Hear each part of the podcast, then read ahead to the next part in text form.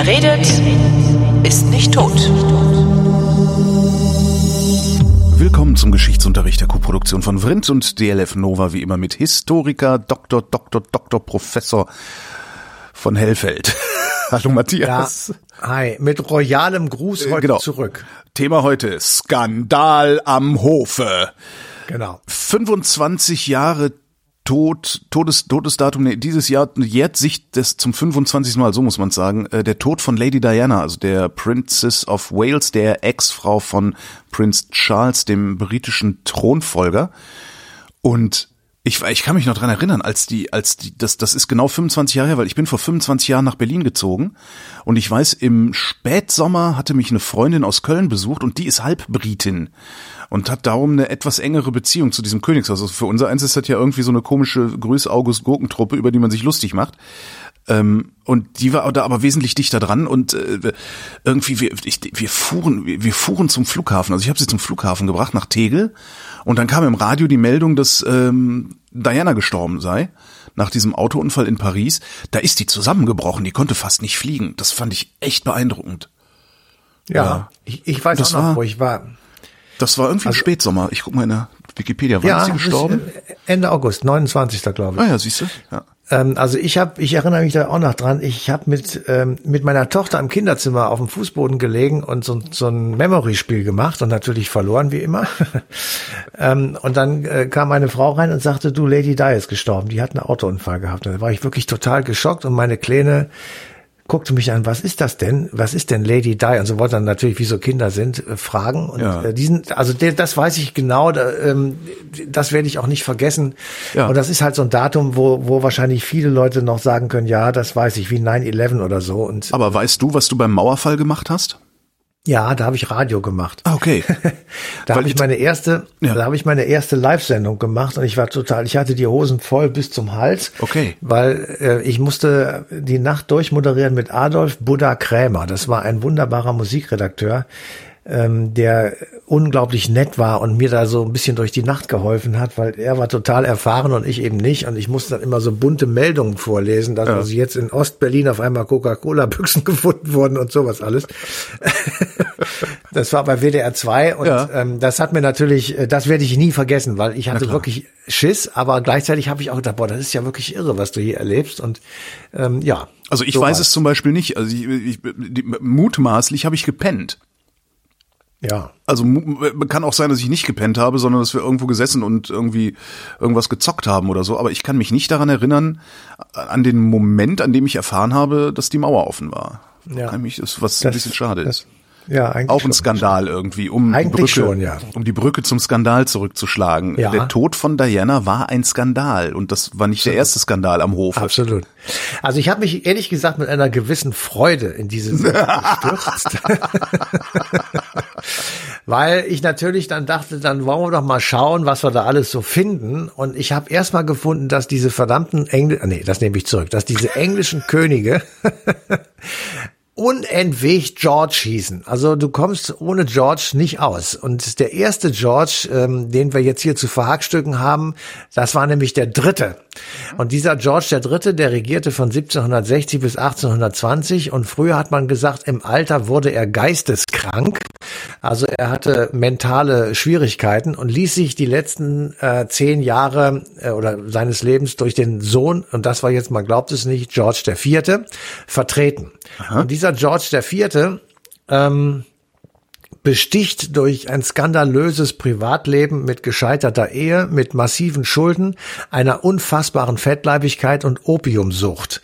Ähm, und das auf dem englischen Königsthron fand ich schon mal sehr ähm, erstaunlich. Nun hat diese Regentschaft nicht lange gedauert, nur zehn Jahre, aber immerhin, sie hat sich in die Geschichtsbücher eingeprägt und auch diese Geschichte von Lady Di, die ja nicht nur ähm, in, in diesem Unfall in einer in einem Tunnel in Frankreich endet oder in Paris endet, sondern die ganze Geschichte eigentlich ist ähm, also dieser Ehe mit Charles ist natürlich auch eine Katastrophe. Und so im Nachhinein betrachtet hätten die britischen Angehörigen oder die Angehörigen der britischen Monarchie eigentlich gewarnt sein müssen, weil nämlich es hat einen Großonkel von Prinz Charles gegeben, der hieß ausnahmsweise Edward und zwar der Achte Achte. Edward der Achte, genau, das, der hatte eine bürgerliche geheiratet dann. Ne? Ja, Moment. Äh, Edward der Entschuldigung, Achte. wollte nicht. äh, Ja, ja. Edward der Achte war Sohn von George dem Fünften. Da sind wir wieder. Mhm. Ähm, und der, dieser Edward der Achte wurde 1936 englischer König, aber er wurde nicht gekrönt. Denn er bestand darauf, ähm, dass er eine Ehe mit Wallace Simpson eingehen Mhm. wollte. Und jene Wallace Simpson, die war Amerikanerin. Das war für die Briten natürlich schon mal einfach eine Katastrophe. Die hatte ähm, 1928 einen alkoholkranken Geschäftsmann geheiratet mit vorprogrammiert gescheiterter Ehe. Ja. Dann hatte sie in zweiter Ehe Ernest Simpson geheiratet und hatte parallel dazu eine Affäre mit Edward dem Achten, also mit dem englischen König. Und das war natürlich, kann man sich ja leicht vorstellen, ein gefundenes Fressen für die damals schon sehr aktive Boulevardpresse. Und das wurde noch doller, als diese zweite Ehe von Wallace Simpson mit Ernest Simpson 1936 zerbrach und dann das äh, sozusagen die Information aufkam, dass nun Edward sie unbedingt heiraten wollte. Und dann gab es wirklich Rumoren in den Regierungen des britischen Vereinigten Königreiches. Und zwar überall auf der Welt, wo dieses Königreich was zu sagen hatte. Die Begründung war einmal moralisch, weil nämlich ähm, Frau Simpson zweimal geschieden war. Das äh, war völlig gehört sich inakzeptabel. nicht. Ja. Ja, das war völlig inakzeptabel. Und politisch, weil durch die Tatsache, dass sie A bürgerlich und B zweimal geschieden war, der König, der Englische, dann geschwächt sei und damit war, sei er auch sozusagen Zielscheibe. Er war er, angreifbar würde er dadurch werden. Und die haben richtig Theater gemacht. Also die haben richtig geschossen gegen den englischen König, der ja immerhin schon König war, nur noch nicht gekrönt. Weil äh, eine Sedesvakanz äh, in, in London geht gibt es nicht. Also musste Edward der Achte zurücktreten und das tat er im Dezember 1936, um dann im Juni 1937 seine Wallace Simpson zu heiraten. Jetzt aber ist die Frage, wer um Himmels Willen wird denn nun König, weil Edward der Achte hatte keine Kinder. Also war die Thronfolge schwierig. Aber er hatte einen Bruder und der heißt, man glaubt es kaum, auch George und zwar George der Sechste. Und jener George der Sechste, das ist irre, oder? George der Sechste hatte also zwei Töchter und keinen Sohn. Eine Tochter Elisabeth, geboren 1926 und eine Tochter Margaret, geboren 1930. George Sechste starb 1952 im Februar und man sagt, es sei gewesen wegen des unentwegten Kettenrauchens und einer Arteriosklerose. Also folgte ihm die älteste Tochter, nämlich Elisabeth, geboren 1926, als Elisabeth II. auf dem Thron. Und das tut sie bis zum heutigen Tage. Das ist eigentlich das Aberwitzigste an dieser Das Royal ist Family. wirklich Das absolut ist irre, absolut unglaublich. irre. ey. Das nennt man dynastischen Zufall. Also Ja. Elisabeth ist wegen eines dynastischen Zufalls, nämlich der Tatsache, dass ähm, äh, ihr, ihr Onkel zurückgetreten ist ohne Kinder und dann ihr Vater König wurde, sozusagen als Ersatzmann für seinen Bruder und der wiederum keinen Sohn hatte, der älter war als sie, nämlich vor 1926 geboren, also wurde sie Königin. Ansonsten wäre sie Nichte oder Cousine, Entschuldigung, wäre sie Cousine eines Königs oder einer Königin geworden und eben nicht selbst Königin. Das heißt, das ist irgendwie ähm, so ein Zufall gibt es sehr häufig im Übrigen in der, in der Geschichte, dass einfach Leute auf den Thron geraten, die eigentlich da gar nicht hingehören, die dann aber eine lange Karriere dort machen, eben auch wie Elisabeth. So, und jetzt hätte man ja sagen können, Lilibet hat das ja mitbekommen. Die war ja schon voll am Start, als das passierte mit ihrem Onkel und mit ihrem Vater. Und ähm, sie hätte doch eigentlich äh, schon vorher äh, sagen können, ich will nicht, dass mein Sohn Charles äh, Diana Spencer heiratet, weil ich habe da so ein ungutes Gefühl und da hat er ja auch noch diese Camilla ähm, Parker Bowles. Parker Bowles, die immer da im Hintergrund rumsprang und er hat ja auch Woher gesagt, weiß ich den Nachnamen von dieser Frau? Das ist ja furchtbar. Ja, du liest auch die Gala. ähm, so, und dann, äh, aber das hat sie nicht gemacht, weil es nämlich zwei wirklich wesentliche Unterschiede gab und das muss man tatsächlich ähm, klar äh, im Kopf haben. Einmal war Diana total verknallt in den Charles, das versteht man nicht so richtig, aber das ist ja egal. Ähm, und Charles, mh, ja, wie soll ich sagen, er war so ein bisschen hingedrängt zu dieser Frau. Also freiwillig, glaube ich, hätte das nicht gemacht, vielleicht jedenfalls. Oder vielleicht nur am Anfang. Ähm, Und es gibt auch noch zwei weitere Gründe, aus denen man das eben nicht so richtig vergleichen kann. Diese Wallace Simpson, die war zweimal geschieden. Ja. Und sie kam aus wirklich bürgerlichen Verhältnissen und zwar ganz einfachen und dann eben auch noch aus der USA. Diana Spencer hingegen, die war noch nicht geschieden, weil sie einfach noch nicht verheiratet war. Und sie erfüllte die Forderung der Jungfräulichkeit. Also der, der britische Hof, der englische Hof hat gesagt, die, die, die zukünftige Königin muss am Tag der Hochzeit Jungfrau sein. Und das Aha. wurde offenbar gecheckt und damit war sie dann äh, okay.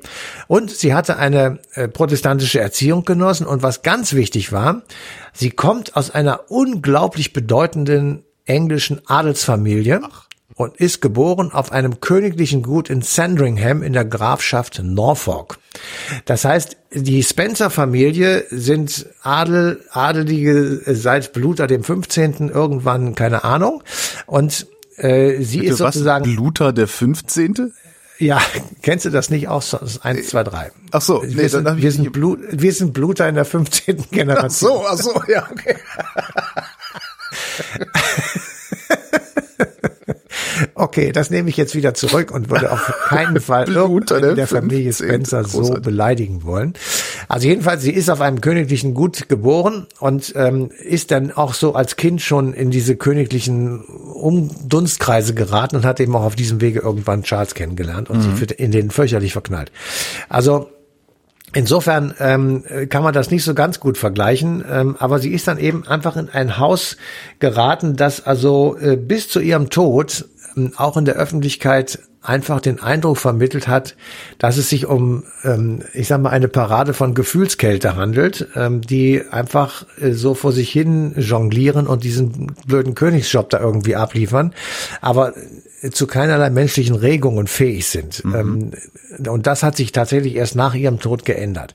Das Zweite, was man, äh, wo man wirklich sagen muss, ähm, das ist ja erstaunlich. Wir sagen heute so, ja, das waren die Winzers.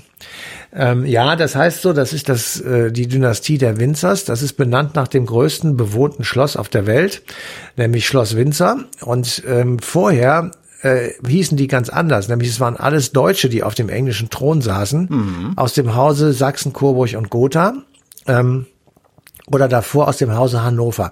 Als 1714, ja, der erste George, nämlich George der Erste, intronisiert wurde, löste er die berühmten Stuarts auf dem Thron ab. Aha. Und er selber kam aus dem Haus Hannover. Die Briten oder die Engländer hatten in Hannover eine Besitzung, ein Königreich, ein kleines. Und dieses Haus Hannover, also tatsächlich aus Hannover stammend, regierte bis 1901. Und 1901 starb Queen Victoria. Das Aha. war die berühmte Großmutter Europas, weil sie hat A, sehr viele Kinder in die Welt gesetzt und B, diese Kinder sehr gezielt in verschiedene Königshäuser Europas sozusagen hineinheiraten lassen oder sich irgendwie da anwanzen lassen. Jedenfalls ja.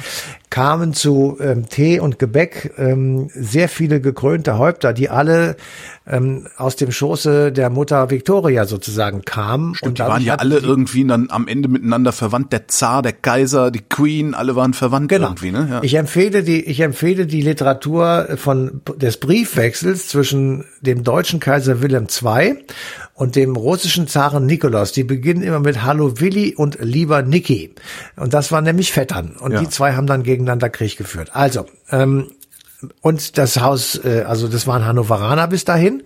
Ähm, und die ähm, Victoria, die war verheiratet mit Albert von Sachsen, Coburg und Gotha. Deswegen waren alle Kinder natürlich auch aus dem Hause Sachsen, Coburg und Gotha und alle auf dem britischen Thron.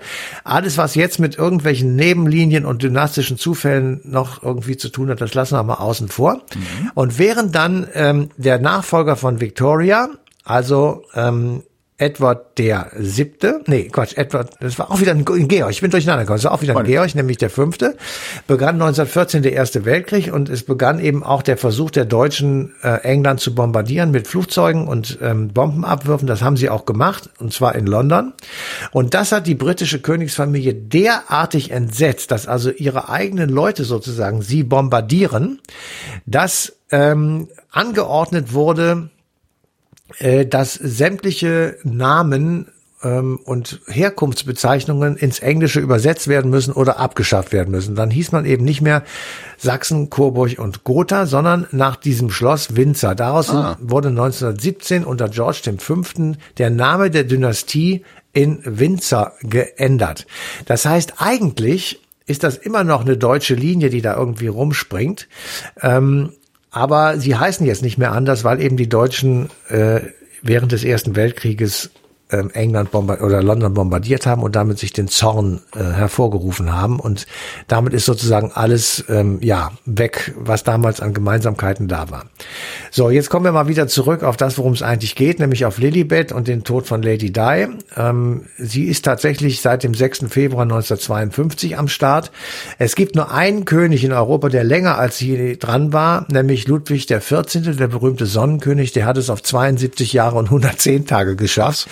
Das äh, könnte Frau Elisabeth aber auch noch hinkriegen. Und sie hat, ähm, als sie die Nachricht bekam vom Tode von Lady Di, zwei Reaktionen gezeigt. Einmal intern, das bezeugen Briefe und äh, Notizen, war sie geschockt äh, für alles. Also das war wirklich eine, eine absolute Katastrophe für sie und für sie, sie oder weil sie wusste, sie dass das eine Katastrophe für nein, nein, nein, für sie als Person. Für sie als Person. Also sie ist ja auch Mutter und äh, sie hat ja, sie ist ja auch ähm, ein Mensch sozusagen, nicht nicht den, den wir sozusagen auf irgendwelchen äh, Empfängen sehen. Ähm, also sie hat, sie hat sozusagen eine totale Erschütterung erlebt und wusste gar nicht so richtig, wo sie hin soll und hat dann aber sich auf eine Formulierung versteift, die eben in der Öffentlichkeit sehr schlecht angekommen ist, nämlich, dass äh, Diana Spencer ähm, nicht mehr zum britischen Königshaus gehöre, weil sie geschieden sei und deswegen habe im Grunde genommen der Buckingham Palace mit der ganzen Aktion überhaupt nichts zu tun. Ja. Das heißt, sie hat nicht die richtigen Worte gefunden, sie hat nicht die richtigen Gesten Aber in der Öffentlichkeit. Wurde, damals gemacht. wurde doch auch kolportiert, dass sie, dass sie, dass sie sie nicht leiden könne. Also ja, ja, das, ist, das wurde kolportiert. Das wurde kolportiert. Das war am Anfang sicher auch so. Aber sie hat eben festgestellt, dass egal, ob sie sie leiden konnte oder nicht, sie hat diesen diesen wuchtigen Schlag, der da auf die Krone herniederging, gemerkt und hat ja. ihn auch formuliert, weil die Reaktion der Briten, also der Menschen war Heulen. Es hat eine ganze Nation geheult. Ich habe noch nie so viele Blumen auf einen Haufen gesehen wie an den Tagen danach vor dem Buckingham Palace. Mhm. Ähm, die Krone hat zunächst mal überhaupt keinen Kontakt zu den Menschen hergestellt, hat, hat überhaupt nichts gesagt. Sie hat auch gar nicht verstanden, was da gerade passiert, weil es sich nämlich um eine schwere Eruption gehandelt hat, der gesamten Monarchie. Weil die Menschen haben gesagt, wenn da so eine gefühlskalte Tante am Start ist, die selbst jetzt äh, keine Mine verzieht und einfach ähm, ja, äh, Business as usual macht, das kann es wirklich nicht sein. Wir brauchen jetzt Trost, wir brauchen Beistand, wir brauchen eine mitfühlende Mutter der Nation sozusagen. Und das hat sie eben erstmal nicht gemacht. Dann hat sie irgendwann doch, finde ich, die Kurve bekommen und ähm, hat dann äh, gemeinsam mit Prinz Philipp äh, dieses Blumenmeer besucht, hat mit den Leuten gesprochen, hat eine Fernsehansprache gehalten und hat dann, als der Trauerzug ähm, offiziell und mit großem Pomp äh, durch Londons Straßen ging, hat sie sich, was sie sonst nie macht, vor dem an ihr vorbeirollenden Sarg verneigt. Das heißt, sie hat ähm, eine Unter Untergebenheitsadresse ähm, gemacht oder so und hat einfach ihr sozusagen posthum Lob gezollt und Anerkennung und eben auch Emotion. Das ist tatsächlich dann der Anfang gewesen einer gewissen Veränderung. Und wenn du dir heute anguckst, ähm, was die so machen, dann äh, will ich mal zwei Beispiele sagen, dass also die Queen gemeinsam mit Daniel Craig ähm, aus einem Hubschrauber springt, selbst wenn es ein Fake war, in ja. einem äh, James Bond Film oder die Olympischen Spiele eröffnet ähm, mit Daniel Craig. Ähm, das ist genauso erstaunlich wie ein Frühstück mit Bear Paddington, was sie jetzt neulich gemacht Stimmt, hat. Also ja. sie hat sich mit zum, einem riesigen zum Jubilee, ja Genau, mit einem riesigen Bear Paddington an den Frühstückstisch gesetzt. Das ist eine Ver ähm, Verweltlichung, die äh, hätte man früher nicht gesehen, ja. Genau, das ja. hätte man früher nicht gesehen. Und das ist auch, ich ähm, will das einfach mal sagen, es gibt noch ein zweites Be oder drittes Beispiel, wo ich wirklich sage, okay, das finde ich dann wieder gut. Zu Lebzeiten war Prinz Philipp ja für den einen oder anderen Schabernack durchaus äh, der Richtige. Ähm, Und äh, solche Sprüche wie, wenn Sie weiter so viel Reis fressen, sehen Sie aus wie ein Chinese. Das, das hat er ist, gesagt? Äh, das hat er gesagt, ja, auf dem offiziellen Empfang. der hat viele, der hat viele, ja wohl nicht ja, doch, doch, der hat viele solche Sachen gemacht und ähm, eine, die ist auch tatsächlich filmisch festgehalten, das fand ich auch sehr witzig. Da kommt Lilibet von irgendeiner Fete zurück oder jedenfalls muss sie irgendwie offiziell in Buckingham Palace wieder aufschlagen und geht so an diesen Bobbys entlang mit diesem riesigen Eumel am Kopf.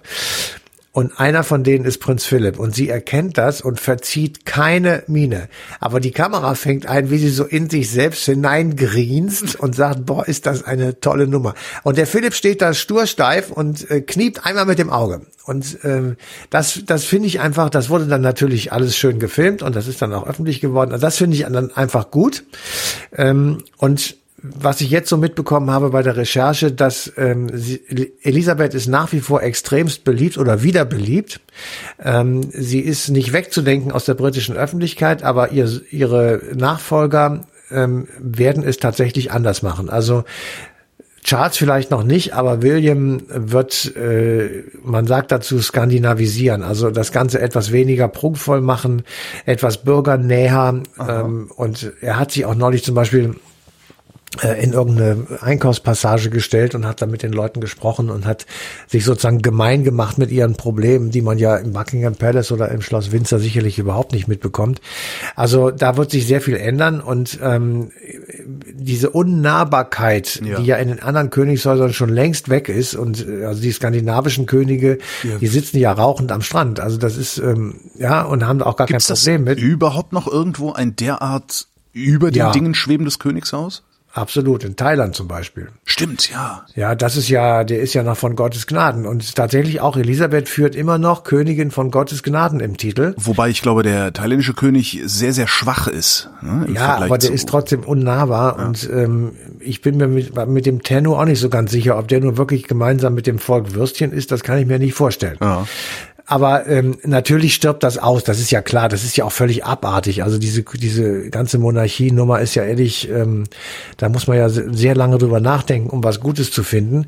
Ich habe was gefunden und zwar, ähm, ich dachte mir, wenn man damit aufwächst, und sozusagen von, von Kindesbeinen an weiß, da ist eine Königin oder ein König und dann jetzt in dieser Situation, in der wir uns befinden, mit Krieg und mit allem möglichen Tram, dann ist so ein, ähm, ich sag mal, so ein Ruhepol, zu dem man aufgucken kann, der einfach beruhigende Worte findet und ähm, sagt, wir kriegen das schon irgendwie hin. Also so eine Art, ähm, königlicher Bundespräsident, ja, also so jemand, der einfach so ein bisschen über den Dingen steht und einem auch Sicherheit geben kann. Das kann ich mir schon vorstellen, ja.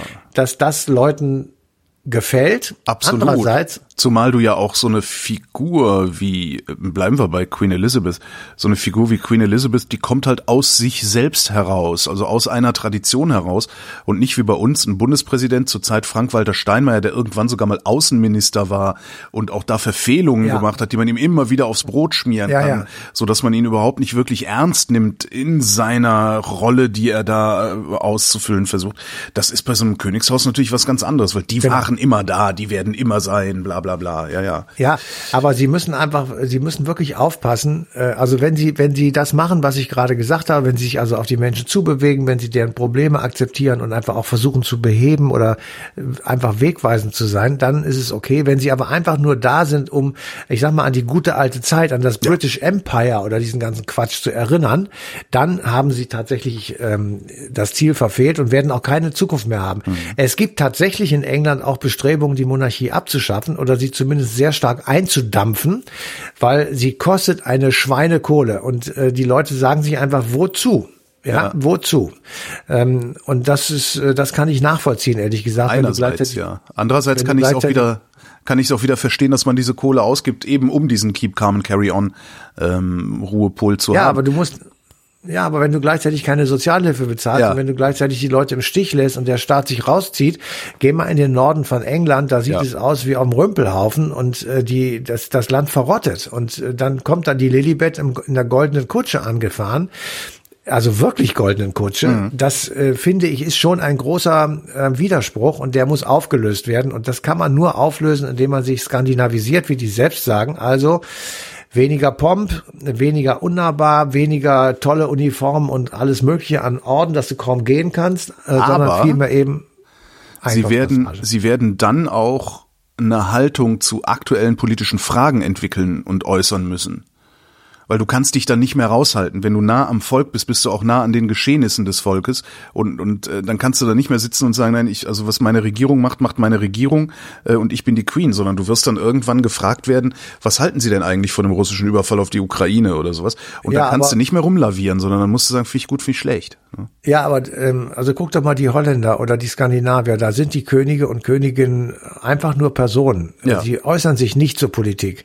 Echt? Äh, wenn sie also der holländische König nicht, habe ich nicht gehört, dass der sich also dezidiert jetzt ja. sagt, also das, was der Herr Rütten macht, ist falsch oder richtig oder sowas. Das macht er nicht. Mhm.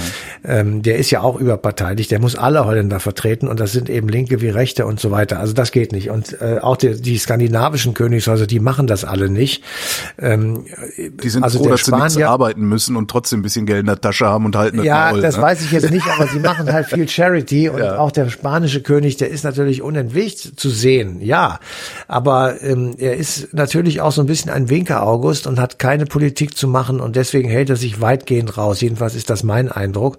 Und ich muss dir ehrlich sagen, das ist auch der einzige Weg, wie das gehen kann. Also wenn wir jetzt wieder dahin kommen, dass ein König sich zu Wort meldet und irgendwie Entscheidendes sagt, dann sind wir ja wieder äh, im Ancien Regime vor der französischen Revolution. Und das möchte ich nur wirklich nicht. Also da muss ich sagen, da gehe selbst ich auf die Straße. Nee, dazu sind wir zu sehr Republikaner dann doch, ja. Matthias von Hellfeld, vielen Dank. Sehr gerne. Und euch vielen Dank für die Aufmerksamkeit und der Hinweis auf den 29. August 2022, denn da läuft die passende Ausgabe Eine Stunde History auf Deutschlandfunk Nova.